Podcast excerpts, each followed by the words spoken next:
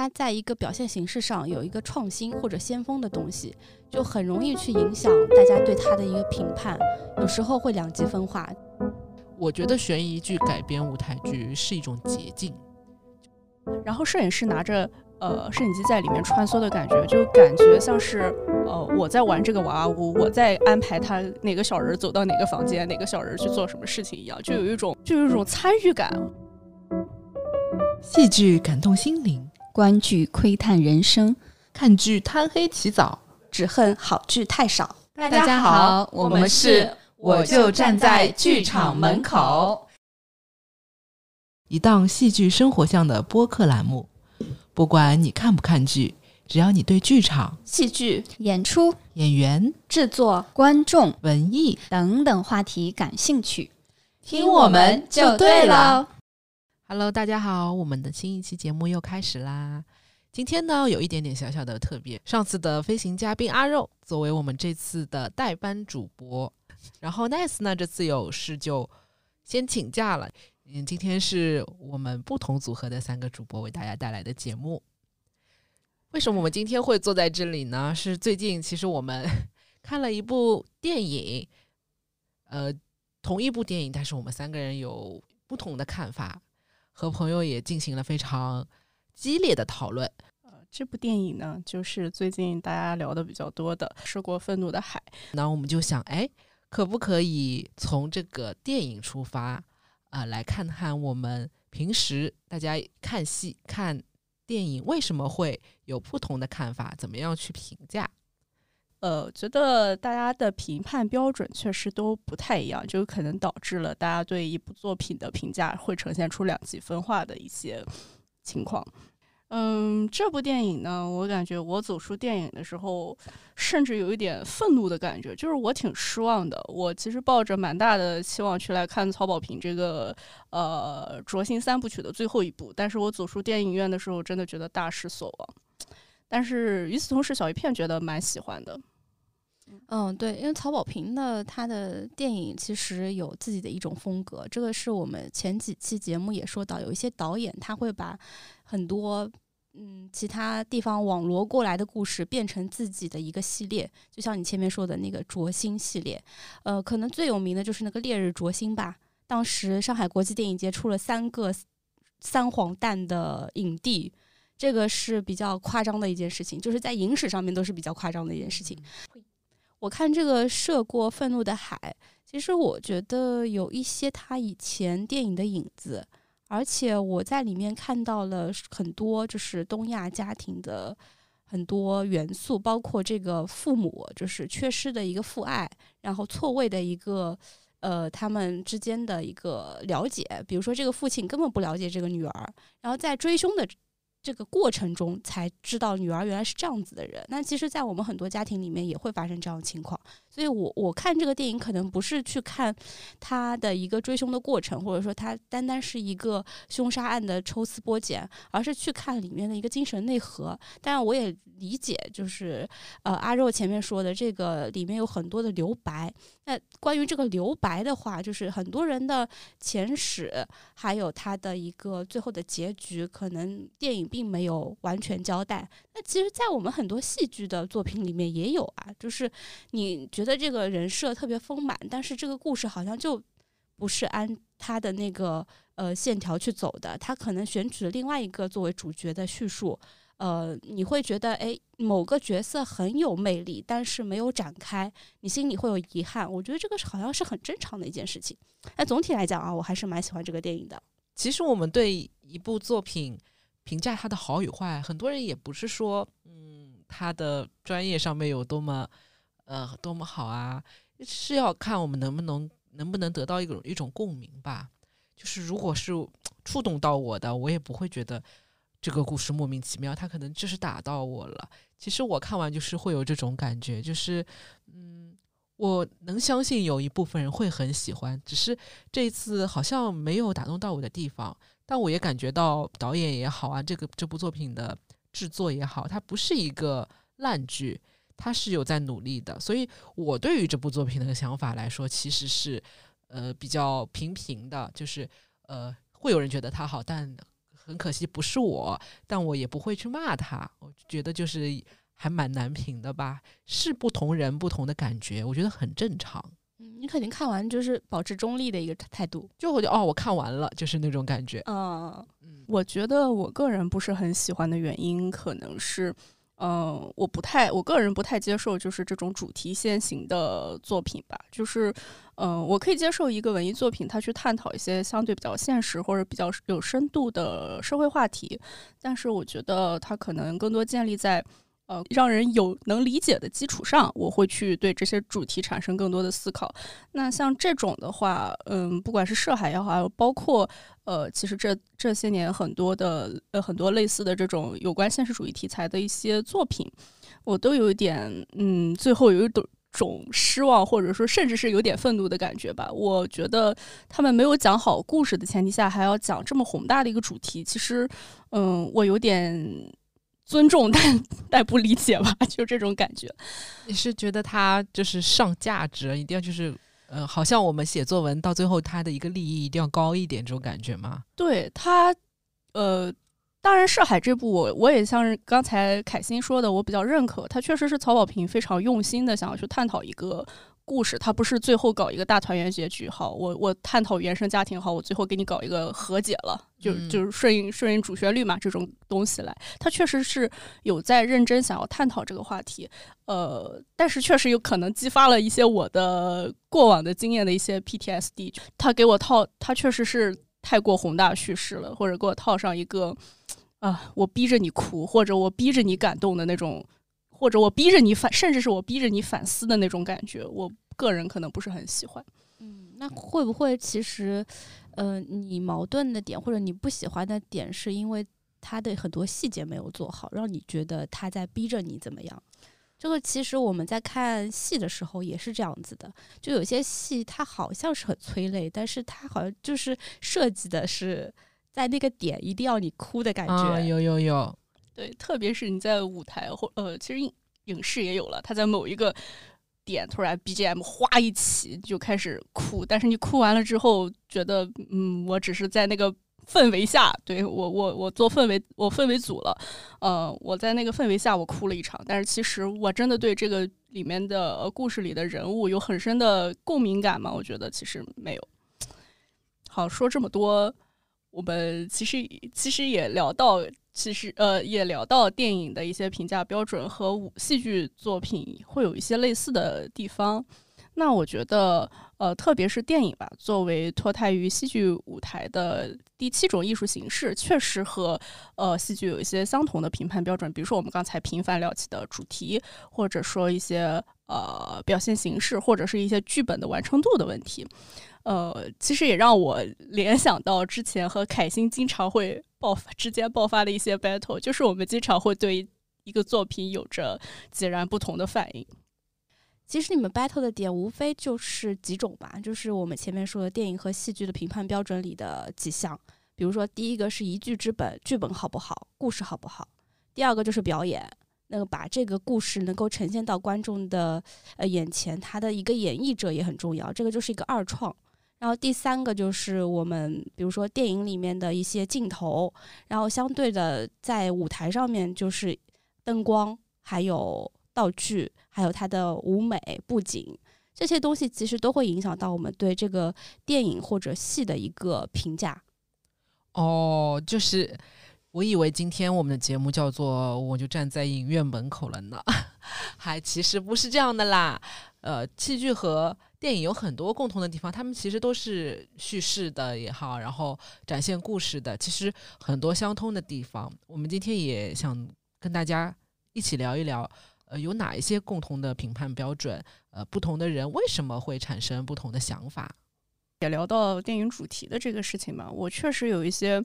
呃，我确实发现一些悬疑主题，包括一些复仇啊、悬疑啊、追凶啊这种东西，现在频频在被搬上舞台、荧幕、舞台剧啊，做音乐剧啊，甚至然后做电影、做呃影视剧这种。其实，呃，我感觉这种悬疑剧是会天然带一些爽点的，呃，但是同时也会让我觉得有一些审美疲劳吧。就大家就像就像《涉海》这部电影一开始其实会有的一些问题，就是大家觉得。大家本能的就觉得它这是一个寻凶的呃爽文故事，但实际上还是跟导演想要传达的内核还是不太一样的。呃，因为之前在爱奇艺有一个迷雾剧场，出了很多悬疑剧，然后里面的很多悬疑剧现在也被搬上了舞台。啊，像比如说像《隐秘的角落》啊，然后《沉默的真相》、《白白夜追凶》啊，这些很多悬疑剧的确是被改编成了呃音乐剧。嗯，在我平时的一个一个概念里面啊，音乐剧它的剧情其实是会比较弱的，因为大多时间你就是都要唱歌，然后唱歌去传达的信息量就少嘛。那如果我选择一个悬疑剧本，它本身因为自带比较复杂的故事属性，甚至很多都带着反转、悬念，那有了这些的基础的话，编剧就不那么费力去要创造剧情，呃，再加上一些呃氛围的渲染的话，它就更容易立住这个故事，就不会让人觉得你很空。再加上悬疑这个东西。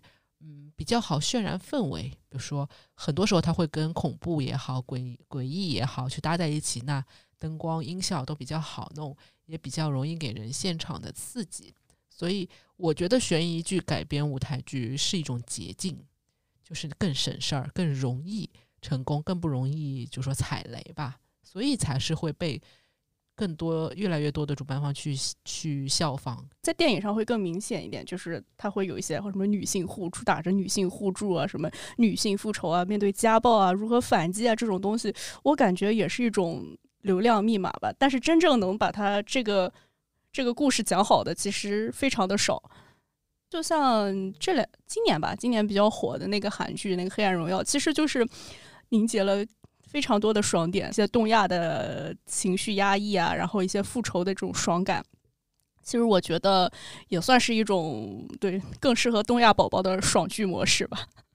对，为什么觉得《黑暗荣耀》特别好？其实，呃，我们在说评判标准的时候，就说到它的一个主题性吧，就它不仅仅是女性复仇，它其实里面很多小的点，嗯，比如讲一个呃。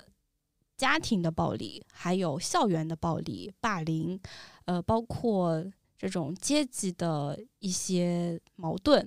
那这种东西，其实我们想要在一个呃戏剧作品里，或者说电影作品里、电视剧作品里面去看到的，不是那种单一的东西，而不是肤浅的东西，我们才会觉得这个东西好。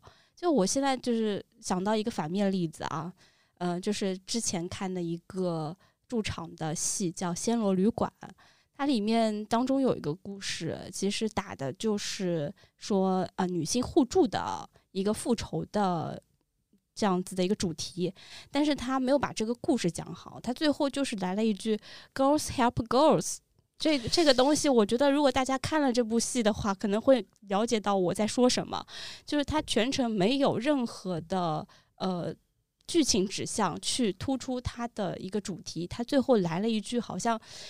呃，政治立场很正确的话，然后让大家觉得很诡异，诡异到你这个故事跟这个主题有什么勾连吗？我完全没有看到。那在这个评判的时候，我就会觉得你是在硬把一些比较流行的东西融进你的戏里面，那反而让我觉得你这个戏不怎么样了。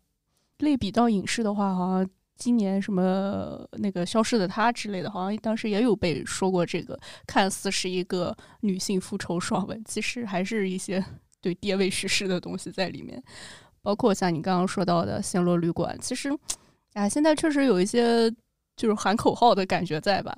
有一些就是呃男女同卡，然后找女卡是真的因为合适，还是说我要把全女班，我把女班？女卡这个东西作为一个卖点，其实我是打引打问号的。对，有必要吗？就是男的和女的真的有那么大区别吗？我也想问，就像那个孤儿，就有的是全女班，有的是全男班，那其实有有什么区别吗？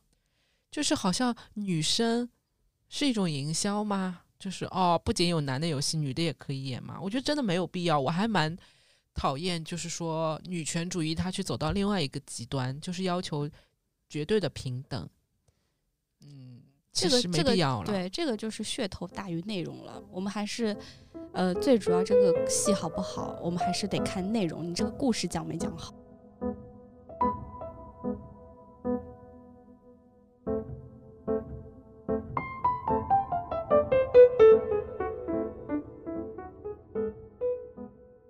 我这个人就比较奇怪，我是那种。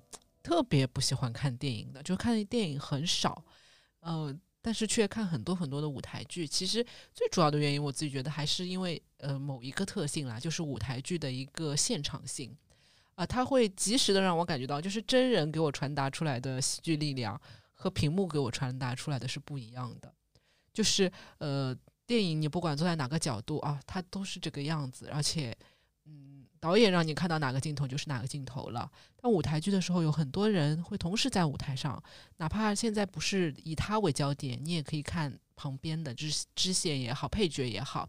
但每一次，甚至我每一次看都可以关注不同的人，看到不同的东西。那这个给我带来的现场感和我可以自主选择的这种感觉，就会跟电影不一样。这可能是舞台剧和电影。不同的一个评判标准吧。嗯，我大概知道你的意思，就是你在看电影的时候，镜头如果不给到这个人的话，你是不知道他在干什么的。没了，对啊，对。但是你在现场的话，你可以默默的关注你喜欢的那个人，他可能有一些萌点会打动你。对啊，而且很多就是群戏的时候，很多比如说群演，他们会有一些自己家的小戏，他其实不是在主主主线上面的。哎，我可能看多的时候，我在看那边觉得也很有意思哦。原来是这种群像，或者有各种各样不同的方向。嗯嗯，这个其实就是评判标准里面，呃，漏网之鱼吧。我觉得就是很多不是放在明面上的，你可以默默感受到的那些有趣的地方，也可以加分的。嗯，还反正就是这种真人给我带来的力量是比较直接的，那屏幕让我觉得更冷一些吧。哎，那我想问你，就是最近在上演的。有影像化加入的一部话剧《生吞》啊，嗯，你喜欢吗？整体来说，我还是蛮喜欢的。嗯嗯，对于因为之前《深新迷宫》还有《深渊》我都有看过嘛，呃，对于整个就是呃影像结合话剧的这个方式，我还是觉得挺新颖的。然后两方面，特别是影像嘛，可以让我。嗯，更全面的去看，但呢又不用一直盯着，就就解了我这种就是没有真人的那种那种缺失吧，就是两两方面去相互去弥补了这种感觉。嗯，因为很多人没有看过这三部了，我们可以简单解释一下，就是什么叫做影像化，就是它是一个正常的话剧或舞台剧，但是在舞台上面会有一个持摄影机的人去拍摄呃演员的一个近景。对。它会非常近，就是我们可能呃这样这样比喻吧，就是我们坐在台下看上面的表演是一个全景，然后影像的那个幕布上面的是呈现的是一个近景，就是卡在胸以上的一个画面。对，而且而且有的地方，比如说呃演员会背过去或者侧面，你从正面去看，呃他在影像的话都会给到你正面，就是是你在台下可能看不见的角度。嗯，像包括前面几部的话，它里面的房舞美结构非常的复杂，都是实景。比如说房子的门、房子桌上的这些东西，都是你其实，在舞台下面，哪怕你坐到第一排，用肉眼都看不清的。所以他们相互结合，其实是一个创新的方式，给了你多一个视角。嗯，但是就是相比凯欣说他喜欢这个戏，网上也有不同的声音，就说不太喜欢。不太喜欢的点也是同一个，就有些人觉得我是来看剧的、看戏的，我不是来看电影的。他一个幕布放在那边，一直在像放影像一样的，那我还不如去电影院去看呢。哦，他这种感觉就是，好像在挑战你的，就是同时做一件事情的能力，就是你一会儿看看电影，一会儿看看屏幕，一会儿看看现场。相互去切换的话，你会有被爽到；但是如果你只能在一件事情上面的话，可能你会觉得很无趣，也有可能吧。哎，这个其实引出了一个新的问题，就是很多呃电影或者说是戏剧，它在一个表现形式上有一个创新或者先锋的东西，就很容易去影响大家对它的一个评判。有时候会两极分化，就比如说有些人说，哎，我特别喜欢这种新颖的方式；有些人说我完全不能接受。那凯欣，从你自己角度，你觉得《生吞》的影像和舞台结合怎么样？特别是它对比前两部，你觉得做的怎么样？这次相比前两部，其实它做的更加简单了。呃，然后呃，可以说是强化了一些舞台，因为它这次是呃没有造一栋很完整的楼，就是四面三面有两层楼高的一个小小房子，它是一格一格的，一格里面一间房间，然后中间舞台有非常大的空间。当幕布合上的时候，它其实是回到一个十年前的一个时空，然后它去纯戏剧表演的，甚至表现手法会更浪漫主义一些。呃，意识流的，就是不是说很现实主义的，呃，顺顺着线，就说我要每一个表演戏都很明显，它可能会有一些纸带，就是呃无实物的那种感觉，所以他在中间关上幕布时候，你就好像一个什么布景都没有的黑匣子，它其实更回到舞台表演，啊，也因为他的房子没有那么复杂，你用肉眼也能够看到每间房间发生的事。所以这一次其实不像《新迷宫》和《深渊》有非常呃不同的视角吧，嗯，因为嗯当时聊到这个和舞台和影像结合，我其实印象蛮深刻的，就是他三部曲里面的第一部《深渊》。《深渊》我是呃罕见二刷了的一部剧，虽然卡斯可能不太一样吧，它是一个舞台上呃一个旋转的舞台，整个的整个呈现的一个。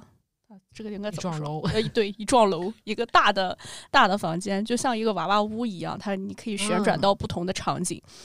嗯，然后摄影师拿着呃摄影机在里面穿梭的感觉，就感觉像是呃我在玩这个娃娃屋，我在安排他哪个小人走到哪个房间，哪个小人去做什么事情一样，就有一种嗯，就有一种参与感。有一种对，有一种我自己变缩小了放进去的，把自己放进去的一种感觉，所以当时主观主观的一个镜头的感觉。对，所以我当时觉得很神奇。嗯，这个拍摄手法其实，在电影里面叫一镜到底。嗯，其实我觉得，因为何念也拍过电影，他其实是知道怎么玩的。嗯，他把这个东西放到话剧上面，包括我也知道，就是国外已经有这样子的一个先锋的创。就是创新，然后他拿过来用的话，可能国内的观众不是很能接受，一下子能接受这么呃奇怪的结合。那对观众来讲，就是这个东西是呃，我觉得导演有种炫技的感觉，就是我们说的那个表现形式方面，他会他会让所有人觉得啊，话剧好像更考验演技。一镜到底，其实要配合的东西是很多的，包括灯光，包括调度。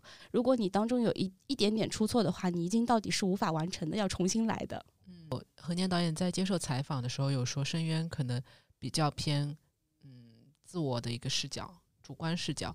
然后新迷宫的话更像上帝视角，去看整一个村民怎么去互相陷害，互相找到那个凶手这样子。嗯，那其实生吞的话，它是有一种互相跳来跳去的这种感觉。呃，因为它这次的屏幕是选择整片上升到呃整两层楼之上，然后大片的屏幕在播放的。有的时候它甚至会选择俯拍，呃台前那一块儿正在表演的东西，就是带给你更上帝的一种视角。嗯，那有的时候他钻到楼里面呢，又是一个像刚刚阿肉说的主观的一种。一种感觉，它相互在切换，嗯，它意思就是有一种，嗯，影像也可以带给你不同的视角，嗯，这种感觉就是说，哈，结合了两部吧。那你们觉得这种形式有没有帮助剧本或者故事本身的呈现，还是说给它设置了障碍？因为很多人因为这个东西就提出来说，你这个好像是为了炫技而炫技的，形式大于内容了。我他三那个深渊三部曲的话，我是只看了深渊的。我个人没有这种感觉。我个人的话，可能觉得舞台跟影像结合这件事情，在我这里我的接受度比较高。嗯，我觉得这两不管是电影也好，还是舞台呃还是戏剧也好，嗯，这两种艺术形式都是讲故事的方式。我并不觉得他是在炫技。我当时也想到了一个很有意思的。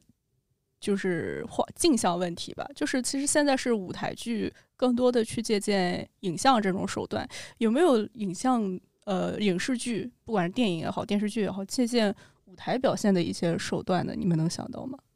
嗯，其实，在电影里面有个类型叫歌舞片，但是中国很少拍歌舞片。我其实是不没有那么喜欢啦，没有那么喜欢去看他造房子，并不是喜欢他看他拍说实话啊。所以我很喜欢《深渊》和《新迷宫》的原因，是因为他的那个房子真的造的太好了，呃，他的舞美实景很吸引我。其实，其实你有没有发现，你在评判这个戏的时候，你更看重的是它的道具和舞美？对，舞美很很打动我，我特会就是压倒性的让你觉得这部戏还是很好的。对，然后深吞没有那么好看的房子之后，我就觉得深吞没那么好看了。你说真的？这个影像给到你近景看不清楚啊，可能是因为我是人民币玩家吧？你看不清楚，你坐第一排好了呀，你就看得清楚了嘛。再说，而且因为我不近视，你这话好欠揍啊！对啊，这次坐在什么位置啊？这次我是因为我事先知道那个屏幕要升高，呃，就是坐在中间的位，整个剧场中心的位置，因为坐到前面头会累，坐到后面会挡住。啊，你说的这个问题，其实有时候在看电影的时候或者看戏剧的时候是不一样的。因为电影的话，它是没有死角的。对对对，你坐哪儿看都差不多，而且电影还不能坐太前面。对你甚至坐后面感觉会更好一点，不然你会晕。呃，对，坐前面人会畸变的，就是你你会看到一个很大的头。对，但是但是像舞台剧的话，你可能坐的位置不好，也会影响你的评判哦。对对对，你坐的远的地方。你很多细节都看不到，表演都看不到，你就好像看了另外一部戏。有的时候我坐在后面和坐在前面都看过这部戏，我就觉得完全不一样。我上次看了一部戏，就是不是说戏本身，我先不说戏本身吧，就这个位子啊，就是让我很不舒适。就是哪吒回了陈塘关。就那个那个位子让我整个就是腰和臀都是僵掉的，然后以至于我对这个戏大概有百分之二十的不满都是在于位置不好。所以看戏是一个四 D 感官是吧？对，就评判标准里面肯定会有那个座位舒不舒服。这这个这个，我希望那个做戏的人或者在剧场的人能够注意一下这点。就像好像上在上剧场看什么都就很就挺好的，因为它没有死角，它的坡度特别好。那对于什么戏好像都挺友好的。对，因为大家呃，特别是工作前几年比较穷的时候，确实会买到一些什么三楼、四楼的这种位置，基本上都是有的位置确实是要垂直去看的那个去，就就很吊诡，不知道自己在看些啥，不知道自己在看什么，看所有人的头顶，看他们的后脑勺，就很奇怪。呃。对这个其实还有一个问题，就是要看那个导演怎么调度。如果他调度不好，很多死角，我我这个位置我又看不见，我其实也会很恨他们。哦，我举手，就是我最近看《唐人街探案》，嗯，他的舞台特别高，嗯，照理说啊，作为我一个喜欢看造房子的，他们房子也造得很好，但是因为我是坐前排的，他舞台垫高之后，坐在第一排，你知道我平时出去是什么吗？一面墙。就是我什么都看不见，它是它垫高的舞台，因为它有一个升降的台是在最前沿的，就是会有一个地牢、地下室升上来降下去，它就比原来的舞台高很多。第一排平视出去就整个是一面墙，什么都看不见。然后演员对我来说就是没有腰部以下的，我什么都看不见。嗯，这个就是 座位给带来的不好的感受。对，嗯。这个其实蛮蛮有意思的，就是在我们评判一部戏的时候，我们会考虑到很多奇奇怪怪的点，但是这些点确实是会影响到观众的一个最终的他的一个评判。嗯，我们这次说的，呃，前面说的那些，可能我觉得比较常规一点，嗯，而比较现实吧，就是它是一些呃小细节，或者是很明显的表现。具体的东西可以说是具体的，能够看得见、摸得着的。那其实作为作品来说，它还有很多看不着的内核，其实是比较重要的表现，就比较主，其实是比较重要的评判标准。那比如说它的呃故事怎么展开呀，他的演技怎么样，这一些其实我们也可以讨论一下，对吧？呃。有一些说法吧，就是影视剧明星跑去舞台去镀金也好，好像就感觉舞台的表演它是更高阶的，更更考验演技的。其实，嗯，不太一样，就是它这个舞台上和电影上还有电视剧的话都不太一样。给大家举个例子，就是电影的话，它可能呃拍摄的会比较精细一点，它可能会怼脸拍。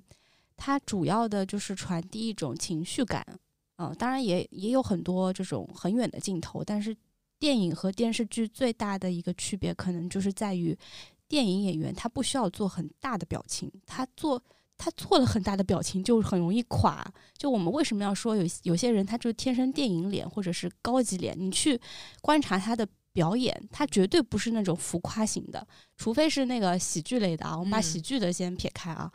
那电视剧的话，它它又有一种。就是断开的艺术，它是会不停的去打磨某个镜头或者某一个场景。那舞台上面就是我前面说的一镜到底。呃，你们所说的舞台感，其实就是说的就是连贯性。那连贯性的话，那肯定是要表保持它呃表演的一个情绪在的，不能说啊我这边断掉了，然后我再去接上，对吧？所以在说故事的时候，我们可能会有时候会很，呃，矛盾，就是到到底是导演去剪辑出来的故事比较好，还是现场感的故事比较好？像我前面举到的例子，就比如说，呃，开心麻花的这些舞台剧和电影，因为他们就是同一个东西，被加工成了不同的艺术产品。但有些人就是说我喜欢舞台剧，我喜有些人就说我喜欢电影，那他们他喜欢的点都不一样。同一个故事，他们都会解读出不一样的东西来。就有些人说我看了那开心麻花的某部戏，呃，我我觉得它是个终极悲剧，像《驴得水》这种，对吧？有些人就说，哎，我看了以后我觉得很好笑啊，就是很幽默啊。那我也没有觉得它很悲啊。那其实这个就是一个，呃，每个人对故事的理解不同。嗯，就。这反正这个，不管是在舞台剧还是电影当中，其实都是共通的。对于故事的一个理解，它是无形的嘛。不管你用什么形式，它的内核是不会变的，或者说它都是供大家来理解这样的平等对待每一个人。虽然你看到的不同，对吧？哎，所以我想问一下，因为我知道。呃，影视圈的编剧目前的生存状态，那我想问一下凯欣，就是在音乐剧圈或者说话剧圈，这些编剧他的话语权大吗？还是说，呃，有有一很大一部分要听导演的？其实蛮大的一部分是要听导演的。嗯，在舞台剧，因为他呃导演的话语权更大，然后文本的话，如果原创作品的话，会根据导演的想法去改，也蛮正常的。那还会听制片人的吗？制片人一般对艺术创作的话干涉不那么大。哦，那还好。就我们圈啊，就我们电影圈，那制片人也会有干涉创作的，就是每个人都可以跟编剧提要求。就编剧是最最底层的，对。而且有一个有个本，就是通常有一个艺术作品的话，它不会是一个编剧从头写到尾的，它会有很多联合编剧。或者说某个阶段这个编剧被炒掉了 啊，然后那位找找了其他的编剧。我听过最夸张的是，可能找了十几个编剧去做一个本子，前后推翻。啊，你你不能说这个东西写的不好，那固然说很多人写不好，对吧？但是这个也换人是很夸张的。那为什么会频繁的换人？可能每个人都提了自己的意见，到到后面就是也不知道去结合谁的意见了。那就这个故事，其实我觉得，呃，能够产出一部比较好的或者不错的，呃，艺术作品，无论是电影还是戏剧，都挺难的一件事情，而且还要接受观众的一个评判。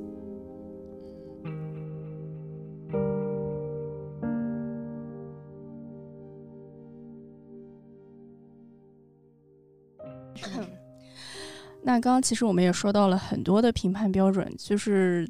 这这些东西其实大家在评价一个作品的时候都会有考虑到，只不过它会有一些，呃，有一些区别，对，有一些权重更重的选项。对，那其实在我这边看来的话，嗯，我自己可能更习惯是可能故事、故事或者剧本完成度的角度可能是在第一，那剩下的会有一些演员演技啊。如果你们要对这几个维度排个序的话，会有什么不同的评判标准吗？我个人的话。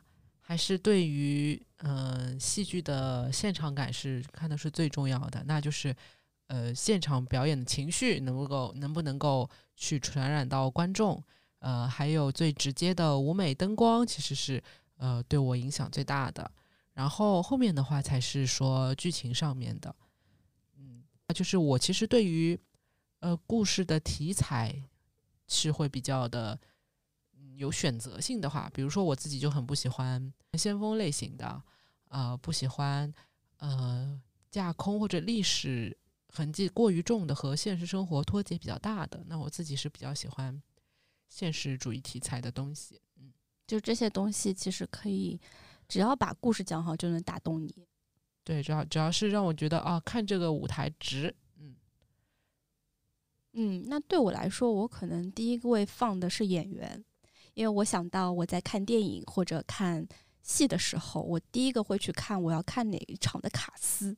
那我是一个很现实的人，如果这个电影或者这个戏里面有我不喜欢的演员，我是绝对不会去看的。我会因为一个演员而否定整部戏，不管他这部戏有多好。嗯，当当然就是说，这个是带主观色彩的啊。那我相但但是我相信很多观众跟我就是一样的，就是看到某个人觉得很烦他，我就是不想去看他的戏，就就他当影帝了，我都不想去看。或者就我特别喜欢一个人，不管他演什么烂戏，我都要去看。对，说不定这个戏就被他演好了呢，对吧？我对他是有滤镜的。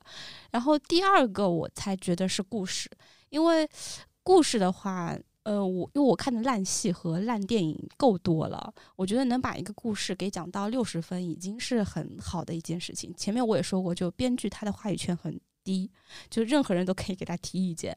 那其实产出一个好看的戏特别不容易，所以我这个能理解，我不会把它放在第一位。就是他这个戏好不好的话，我还得观望，就是整个市场的口碑，对吧？然后第三个是艺术形式，嗯，我和阿肉其实是一样的，我对任何艺术形式，不管是创新的，还或者是呃致敬。古典的，对复古的，我都可以接受。就是我是一个呃接受度很宽广的人，可能喜欢不喜欢，并不只仅仅只是一种感觉，它就是因为你在乎的这些评判标准它没达到，所以你才不喜欢。所以，我我们已经花了很长时间，比如说去讨论一部戏，或者说是去争吵，其实都没有争吵的必要，对不对？对，就是可能就是因为。嗯，某一个点达不到你吗？你们觉得所谓的烂片还是佳作，它其实是没有一个客观的标准去评判的，是吗？有还是有的吧，就是及格线在那儿，也不能说那个某个戏它的那个骂的人很多，然后说它不好，那可能它的基数够大，说它好的人也很多嘛。就是在及格线之上之后，它到底是不是一个好的东西就不一定了嘛？对，前两期我们也不是说过嘛，就是不要去看那个网上的评论，可能有些评论是假的。但这部戏好不好看，我觉得还是自己去看吧。真的要到了现场看过之后才能够去评价。对，就是它，比如说我们刚刚提到的各个维度，它要到及格线以上，它才有去评价的价值。如果它就是一部。吹水烂片的话，那那确实就不在我们今天的讨论标准之内了，是吗？对对对。说那就不得不说回我们今 这次录这个节目以及吵架的起因了。这部电影，我其实之呃这两天呃前两天吵完之后呢，也陆陆续续冷静下来，去看到他们一些创作者，比如说曹保平的之类呃他的一些采访，其实他好像也他也有提到，就是。观众怎么解读他的作品？对，其实都是有权利去解读的。就像我们刚刚说到的，就是至少这样的作品，它有被讨论的价值。我觉得这就足够了。他，我我觉得他这个心态挺好的，因为有些人的创作者心态特别玻璃心，然后观众说哪里哪里不好，他得冲出来怼。那这舞台剧可能他就有改的可能，电影就没有啊。舞台剧啊，观众说这里不好不好，那我下次把它改了。是哦。对不对？对他有二轮、三轮可以有他的机会的。对，包括就驻场的话，他可以一直改。那说明，呃，那是不是说舞台剧的一些创作人员，他其实心挺大的，他其实也不在意被骂，他下次可以改的更好嘛？那也要被骂了才知道我要改哪里吧？哎，那我们支持大家骂一骂，嗯，我们就可以看到更好的戏了。看自己想要看的东西，然后有意见的话，尽管发表，对不对？对。